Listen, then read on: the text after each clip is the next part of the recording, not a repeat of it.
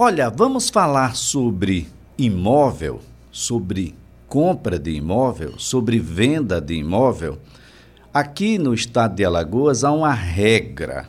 Contrato imobiliário é sempre de gaveta e há uma série de razões para isso. Talvez a razão que seja mais utilizada é o custo para que você possa de fato registrar um imóvel no seu nome. Mas olha, quando eu compro o um imóvel, ele tem um valor.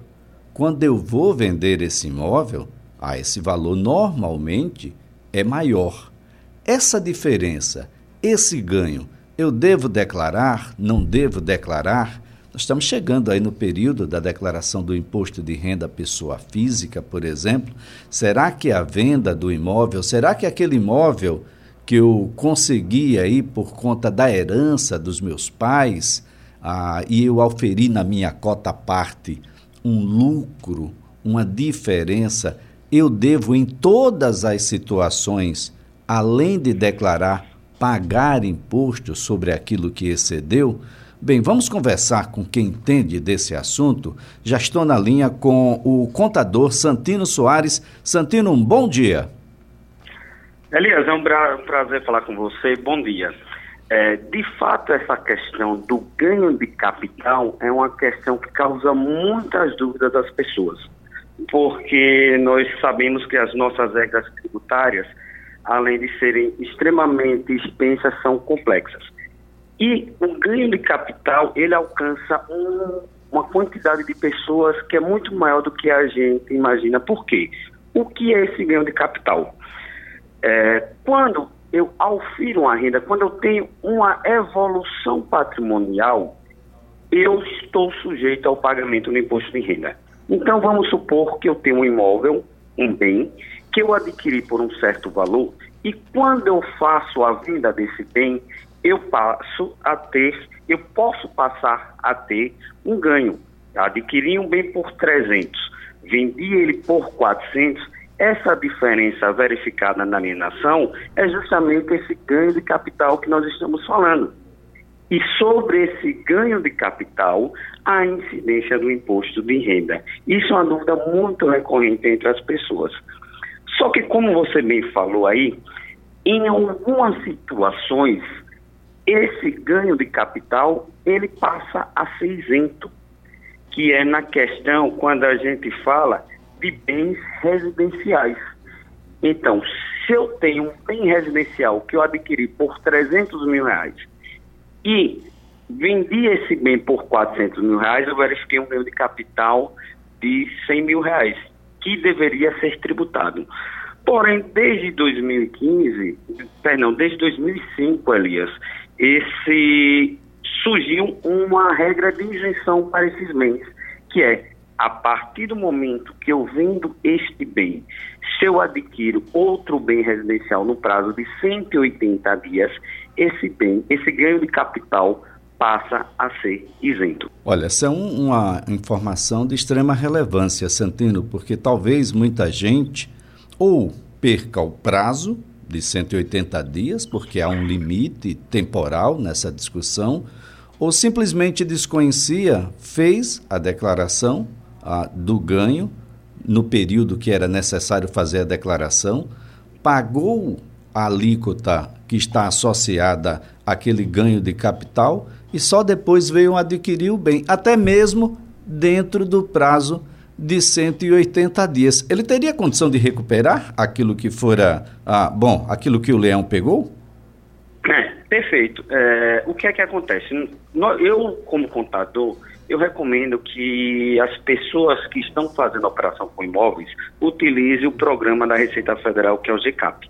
Então, dentro desse GCAP, é um programa bastante fácil de utilizar, ele é bem indutivo e ele vai fazer a apuração desse bem de capital.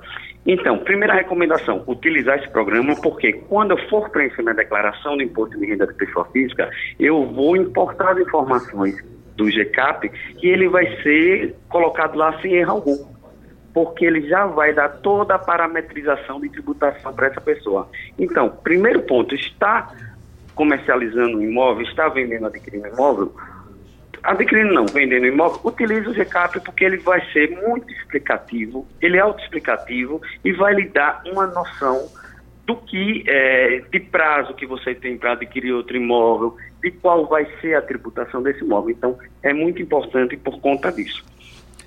Agora, Santino, isso pode ser feito uh, reiteradas vezes ou é apenas na aquisição do primeiro imóvel?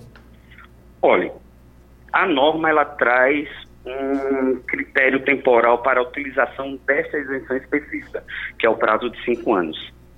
Então, eu tenho, eu vendo imóvel, então da venda deste imóvel eu tenho para fase, para gozar dessa isenção, eu tenho que respeitar o prazo de cinco anos da venda desse imóvel.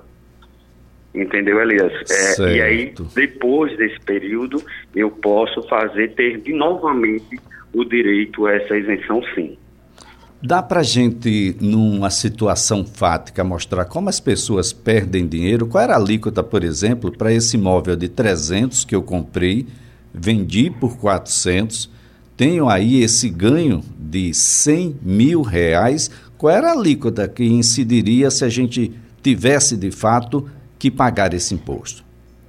É, incidindo o imposto de renda, a alíquota é de 15%. Então, sobre os 100 mil reais, vai incidir 15% no imposto de renda.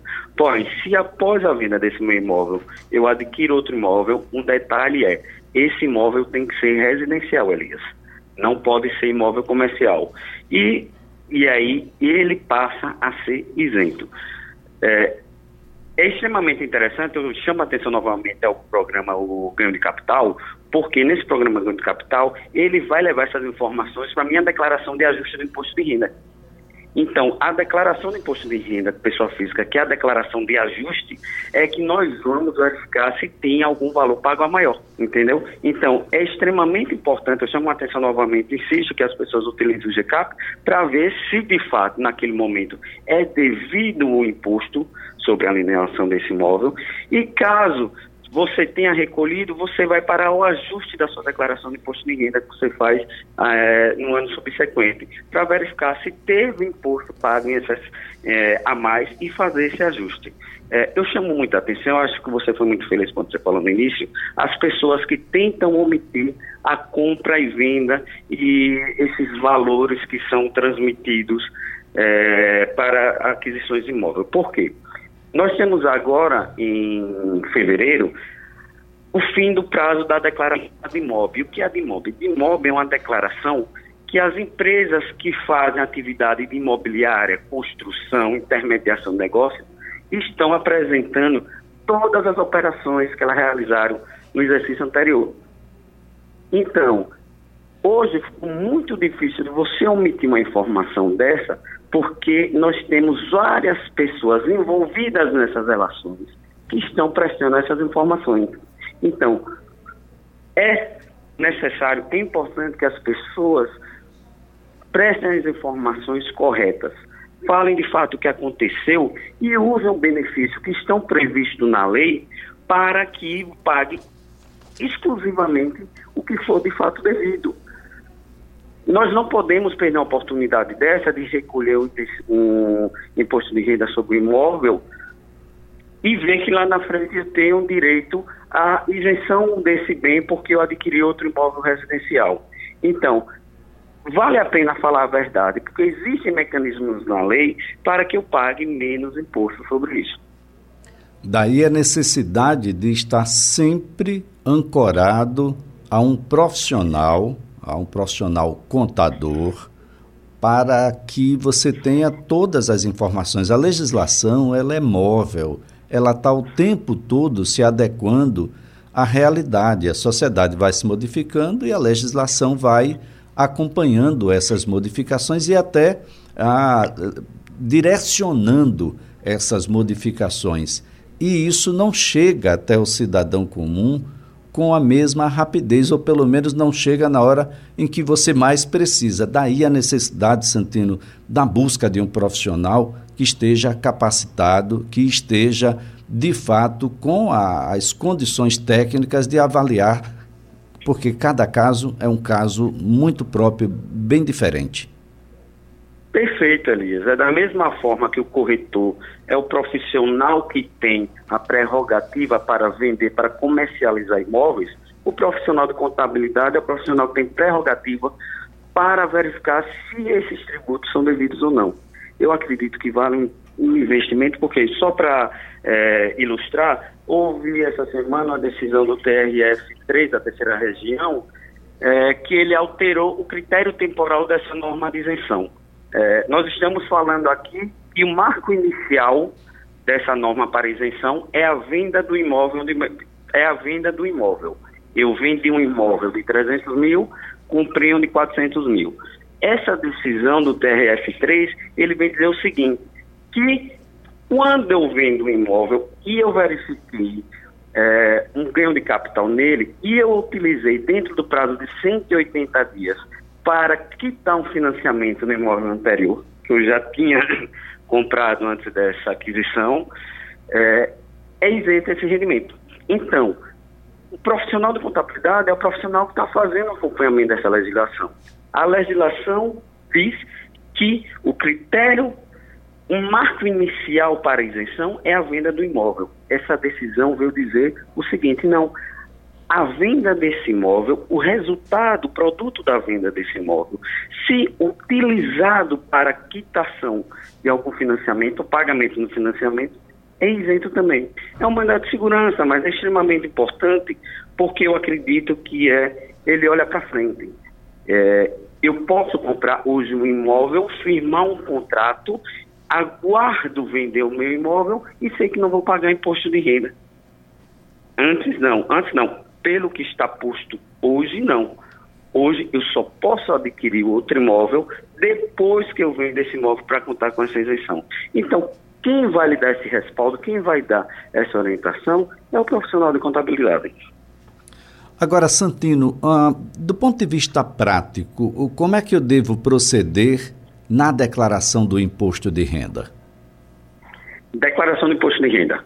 Baixa o GCAP, que é o programinha lá no site da Receita Federal sobre o ganho de capital, porque eu vou inserir todas as informações nesse programa, é, as minhas informações, as informações do adquirente, as suas informações do imóvel, com as datas, os valores, apuro para verificar se houve ganho de capital e na minha declaração de imposto de renda eu vou apertar lá num botãozinho e ele vai importar todas essas informações para a minha declaração de imposto de renda. Então você tem a possibilidade de tratar a sua informação dentro de um programa específico para ganho de capital e levar todas essas informações sem precisar redigitar, copiar, apenas com clique para sua declaração de imposto de renda. E aí ela vai ser apurada é, dentro do seu ajuste anual. Agora, Santina, a, aproveitando aqui que a gente está falando de imóveis, houve um momento em que a Receita a, estava se preparando para que fosse obrigatório a declaração de todos os imóveis, inclusive com um, uma série de detalhes, né? O, o tamanho do terreno, o tamanho da área construída, enfim.